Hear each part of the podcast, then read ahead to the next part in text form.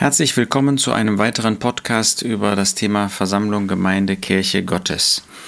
Wir sind beim letzten Mal in der Apostelgeschichte stehen geblieben mit einigen Beispielen, wo wir dort die Versammlung Gottes finden. Nicht so sehr in lehrmäßiger Hinsicht, sondern mehr in der praktischen Darstellung und wie die Versammlung praktischerweise entstanden ist und auch ihr Leben hier auf dieser Erde geführt hat. Wir kommen jetzt zu der fünften Stelle in der Apostelgeschichte und das ist in Apostelgeschichte 11, Vers 22. Da geht es um die Versammlung, die Gemeinde in Antiochien und in Jerusalem. In Antiochien war eine Versammlung entstanden, ohne dass bislang die Gläubigen in Jerusalem davon etwas mitbekommen hätten. Sie war ja auch weit entfernt und dadurch wahrscheinlich, dass am Anfang eben Apostelgeschichte 2 an diesem Pfingsttag auch Juden aus dieser Gegend in Jerusalem waren und dann wieder nach Hause gegangen sind, zurückgekehrt sind, ist dort auch durch andere Gläubige die Versammlung dann entstanden. Und dann heißt es in Apostelgeschichte 11, Vers 22, die Kunde über sie kam aber zu den Ohren der Versammlung, die in Jerusalem war, und sie sandten Barnabas aus, dass er hindurchzüge bis nach Antiochien.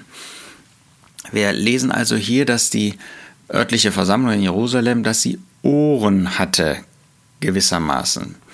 Das zeigt, dass die Versammlung Gottes nie am Ort, dass sie nie isoliert ist, dass man, ähm, wie das in den Briefen später dann auch vorgestellt wird, ähm, dass wir nicht unabhängige örtliche Versammlungen, Gemeinden haben, ähm, die unabhängig von den anderen Versammlungen, Gemeinden, die es weltweit gibt, handeln könnten.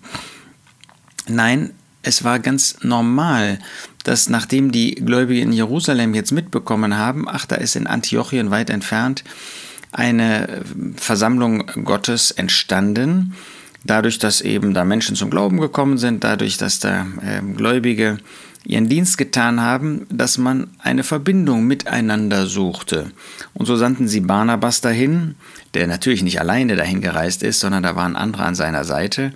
Und so konnten sie diese Beziehung miteinander, konnten sie pflegen.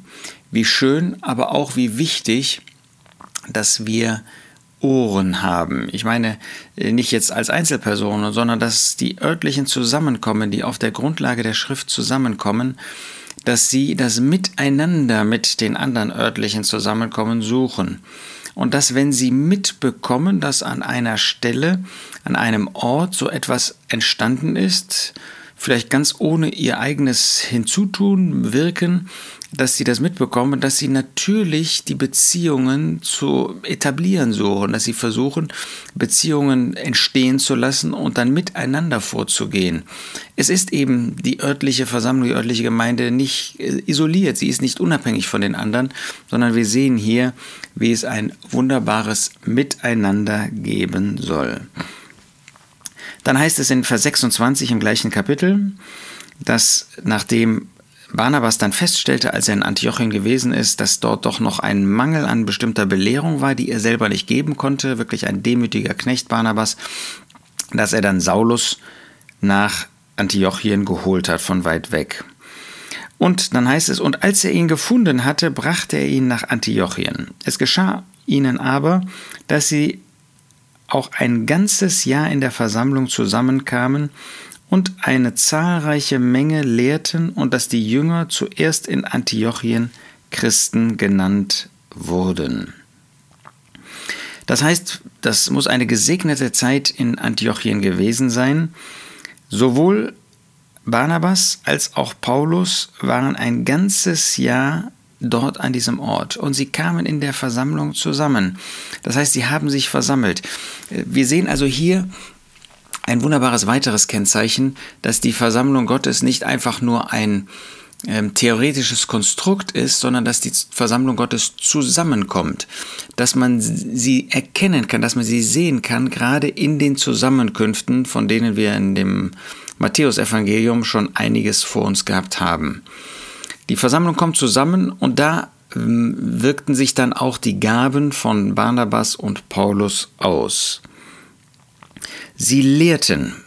Die Versammlung lehrt nicht, die Kirche lehrt nicht, sondern die Kirche wird belehrt. Es gibt also kein Lehrauftrag von der Versammlung oder von der Kirche Gottes hier auf der Erde, sondern diejenigen, die die Versammlung bilden, das ist ja keine Organisation, sondern ein Organismus, sie werden belehrt. Und der Herr benutzt dazu in diesem Fall Barnabas und Paulus, um die Versammlung zu belehren. Und Wer gehört zur Versammlung Gottes? Das sind solche, die Jünger sind. Das sind solche, die dem Herrn Jesus nachfolgen, die von dem Herrn Jesus lernen, die dem Herrn Jesus gehorsam sein wollen. Und die wurden in Antiochien Christen genannt. Das ist nicht die Versammlung Gottes Christen, aber diejenigen, die die Versammlung Gottes bilden, sie werden Christen genannt. Warum wurden sie damals Christen genannt? Weil man etwas von Christus erkennen konnte? Nein, das kann nicht sein. Ähm, diese Versammlung war so weit weg von Jerusalem, von Israel, die Menschen kannten den Herrn Jesus gar nicht. Aber äh, deshalb konnten sie auch nicht sagen, sie leben wie Christus. Das sollen wir natürlich. Und ähm, wir dürfen heute das natürlich mit wahrem Christentum verbinden. Aber offensichtlich wurden sie Christen genannt und das war wahrscheinlich ein Spottname, weil sie so viel über Christus redeten. Das ist eben das Kennzeichen der Versammlung Gottes, dass sie über den Herrn Jesus spricht, dass sie von dem Herrn Jesus erzählt, dass sie den Herrn Jesus verkündigt, dass die Menschen, die mit der Versammlung Gottes zu tun haben, sie ist, sie kommt am Ort zusammen, da an den einzelnen Orten, da wird sie sichtbar, da wird sie tätig das heißt die Gläubigen in der Versammlung, ähm, dass dann auch von Christus verbreitet wird. Wir fragen uns, ist das bei uns wirklich der Fall? Wir gehen weiter nach Apostelgeschichte 12. Da gehen jetzt die Verfolgungen weiter hier durch Herodes. Um jene Zeit aber legte Herodes, der König, die Hände an einige derer von der Versammlung, um sie zu misshandeln. Das heißt, jetzt ist die Versammlung nicht kollektiv ähm, Gegenstand der Verfolgung, sondern der Teufel versucht, einige aus der Versammlung herauszuziehen, herauszureißen sozusagen und dadurch, dass er sie verfolgen lässt, dann auch der Versammlung Gottes zu schaden.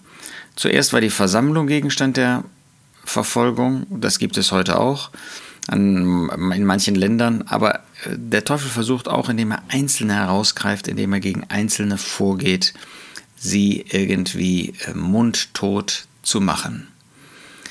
Dann wird auch Petrus gefangen genommen und dann heißt es in Apostelgeschichte 12, Vers 5, Petrus nun wurde in dem Gefängnis bewacht, aber von der Versammlung wurde anhaltend für ihn zu Gott gebetet.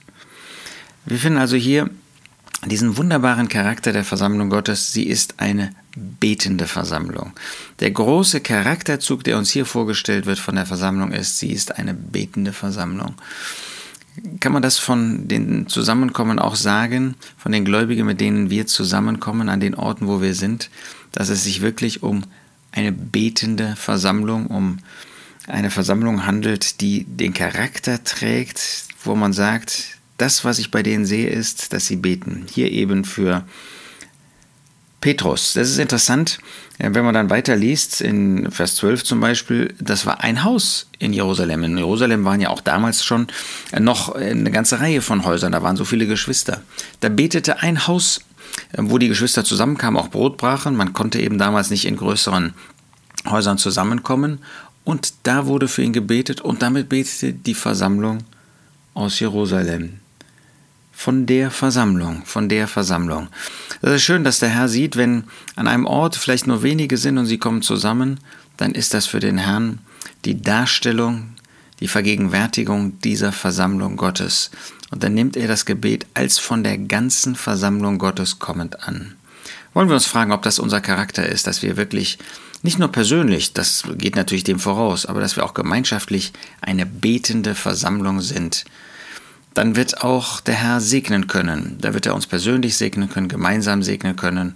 Und da wird er hier und da auch wieder Menschen hinzufügen können, die ebenfalls dann zu seiner Versammlung gehören.